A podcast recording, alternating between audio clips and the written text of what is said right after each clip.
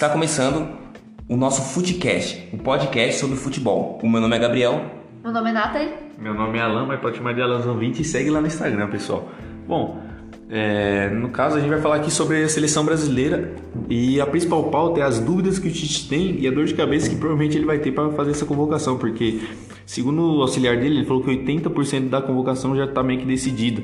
Mas é, tá bem complicado para decidir, porque eu, a gente aqui, eu, Gabriel Nath, a gente no lugar do Tite teria uma dificuldade absurda para definir, porque o Brasil ele tem muitas, principalmente no ataque, ele tem muitas opções no ataque e poucas vagas. Porque a gente selecionou aqui mais ou menos 13, 14 nomes e provavelmente, meio que a gente levando em consideração as últimas convocações, o Tite estava levando uma média de 9 atacantes.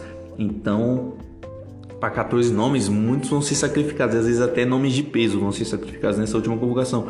Porque os jogadores do Brasil estão jogando em alto nível pelos seus clubes, mas não tem vaga para todo mundo. E aqui eu vou falar para vocês a lista de atacantes e pontas, centroavantes e pontas que o Tite tem de opção e na nossa opinião aqui, quem que ele vai levar de fato. Bom, aqui as opções que ele tem é Anthony, Vinícius Júnior, Pedro, Richarlison, Gabriel Jesus, Matheus Cunha, Rodrigo, Neymar, Gabigol, Rafinha, Martinelli, Firmino e Coutinho. E tem, dá para até colocar o David Neres, mas ele você vê que ele tem muitas opções e não vai ter vaga para todo mundo. Na minha opinião, ele leva Anthony, Vinícius Júnior, Pedro, Richarlison, Gabriel Jesus, o Rodrigo, o Neymar, a gente vai até fazer uma, o Gabriel fazer uma dele no Neymar, mas para mim leva Rodrigo, Neymar, Rafinha, Martinelli para a seleção. Para mim são esses nove nomes, na minha opinião é, vai fechar nesses nove nomes e ele vai, pra, no caso, ele vai ter que abrir mão, na minha opinião, ele vai abrir mão de Firmino, de Coutinho, de Matheus Cunha, de, de Gabigol também, ele vai ter que abrir mão. Então, David Neres também, que voltou a jogar muito bem. Então ele, ele vai ter que abrir mão de, desses caras e é complicado. E até na hora de montar a escalação, porque ele tem, por exemplo, só na ponta direita na ponta esquerda, dá pra dizer que ele tem meio que seis nomes, quatro a seis nomes de opção. Então vai ser bem complicado para ele montar a seleção. Mas na minha opinião vão esses que eu falei e vai ter que abrir mão desses jogadores. O Gabriel ele vai dar a opinião deles, quem ele acha que vai, quem ele acha que vai ficar de fora. Bom, é, na questão de atacante, eu concordo com o nosso amigo Alan. Eu acho que esses são os nomes que eu levaria. Eu acho que Anthony, Vinícius Júnior, Pedro, Richardson, Jesus, Rodrigo, Neymar. Neymar tem um parênteses que eu vou comentar agora. Rafinha e Martinelli. Por que o Neymar tem esse parênteses? Porque o Neymar, é, no Paris Saint-Germain, nessa temporada, está fazendo uma função diferente é, para poder jogar com, com ele, Messi e Mbappé. Então ele está jogando mais recuado, mais centralizado, uma forma que ele consiga dar mais passe, ser um, uma espécie de armador, um, um meio atacante, podemos dizer assim. E por isso o Neymar pode ser, pode pegar a vaga de um meia e um atacante pode entrar no, né, nessa vaga no lugar do Neymar. Mas acho que de atacante, acho que tá mais definidinho sim. Eu acho que nessa última convocação que teve, é, dessa última, desse último amistoso, eu acho que te deixou claro quem vai levar pra Copa. Mesmo Jesus não indo, eu acho que ele tá com a um passaporte garantido. Eu acho que ele vai para a Copa. Eu acho que são esses atacantes que tem que ir. E, como a gente disse, vai ficar fora o Coutinho, o Firmino e o Gabigol e o Matheus Cunha.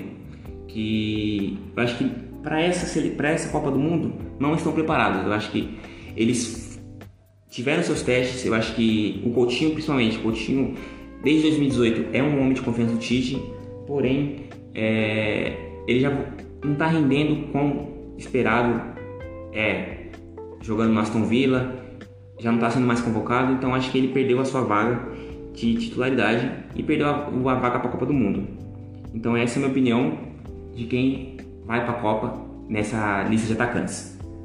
É, outra, outro setor que é de preocupação é a, a questão de zagueiros barra laterais. É, porque o Brasil hoje, querendo ou não, é escasso, principalmente nas laterais. Eu acho que o Brasil não tem aquele titular incontestável, tanto na lateral direito nem quanto à esquerda, enquanto outras seleções têm. É, a lista que a gente colocou de zagueiros seria o seguinte: Thiago Silva, Militão, Bremer, Ibanes, Gabriel Magalhães, Felipe e Marquinhos. E nas laterais seriam Emerson Royal, Danilo, Dani Alves, Alex Teres, Alexandre e o Guilherme Arana, que infelizmente machucou.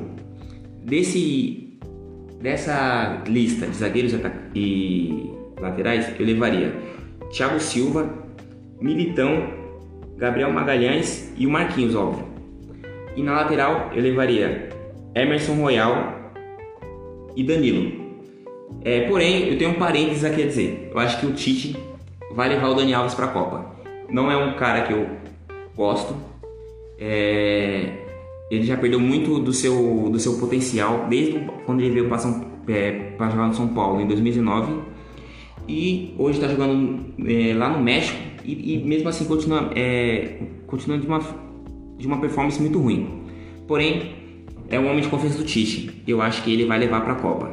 E na lateral esquerda, eu, eu levaria o Alex Telles e o Alexandre. No mundo ideal, o Arana seria o meu titular absoluto, pois é, é como eu ia dizendo, pois o Guilherme Arana ele é o melhor lateral esquerdo que a gente tem. Porém, com essa lesão séria que ele teve de ligamento no joelho, ele não vai poder ir para a Copa. É, também tem essa dúvida é, se o Tite poderia levar cinco zagueiros e, e jogar o Militão para a lateral direita em vez de, e convocar só um lateral direito de ofício, que no caso seria o Danilo. É, porém, eu eu convocaria quatro zagueiros e os dois laterais que eu convocaria seria o Daniel, o desculpa, Danilo e o Emerson Royal, Alex Telles e Alexandre. Agora o, o Alan irá dar sua perspectiva sobre essa convocação.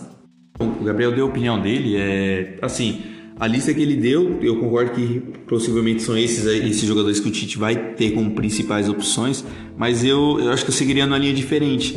Porque para mim o Brasil está com a lateral direita, principalmente a lateral direita, bem precária comparado às seleções, por exemplo, a Inglaterra. A Inglaterra só na lateral direita tem Arnold, tem Walker, tem o Reece James. Só na lateral direita a Inglaterra tem muitos nomes. E o Brasil de lateral direita está muito fraco, e tanto que há essa dúvida, há essa dúvida, eu acho que o Tite não definiu ainda, mas deve estar próximo de definir. Porque na minha opinião, eu sendo Tite, eu levaria o Thiago Silva na defesa, com certeza, um dos melhores zagueiros do mundo.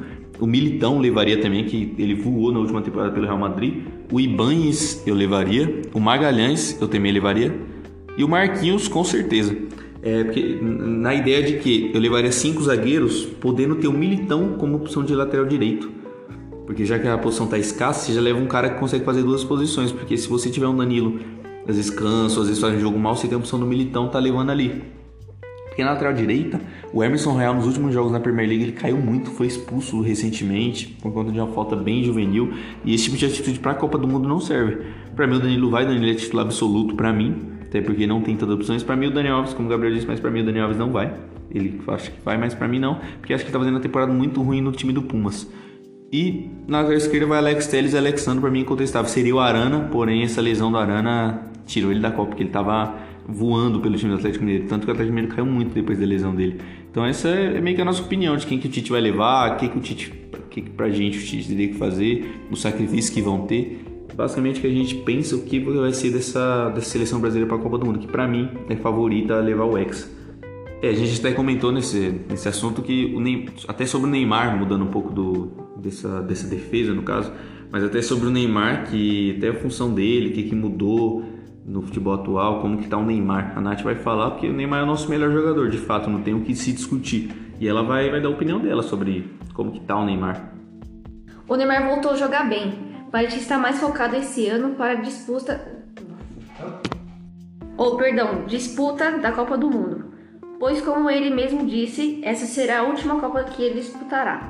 No PSG, ele começou a despenhar desculpa, desempenhar uma nova função mais recuada, armando o jogo, deixando os atacantes na cara do gol. Portanto, Neymar deixou de ser uma ponta para jogar mais centralizado. Na minha opinião, o futebol dele voltou a ser mais impactante, de fato. E por hoje é só, pessoal. Obrigado por acompanhar nosso segundo episódio do Footcast. Obrigado, Nath. Obrigado, Alan, pelas palavras. E é isso, rapaziada. Nosso futebol está em foco.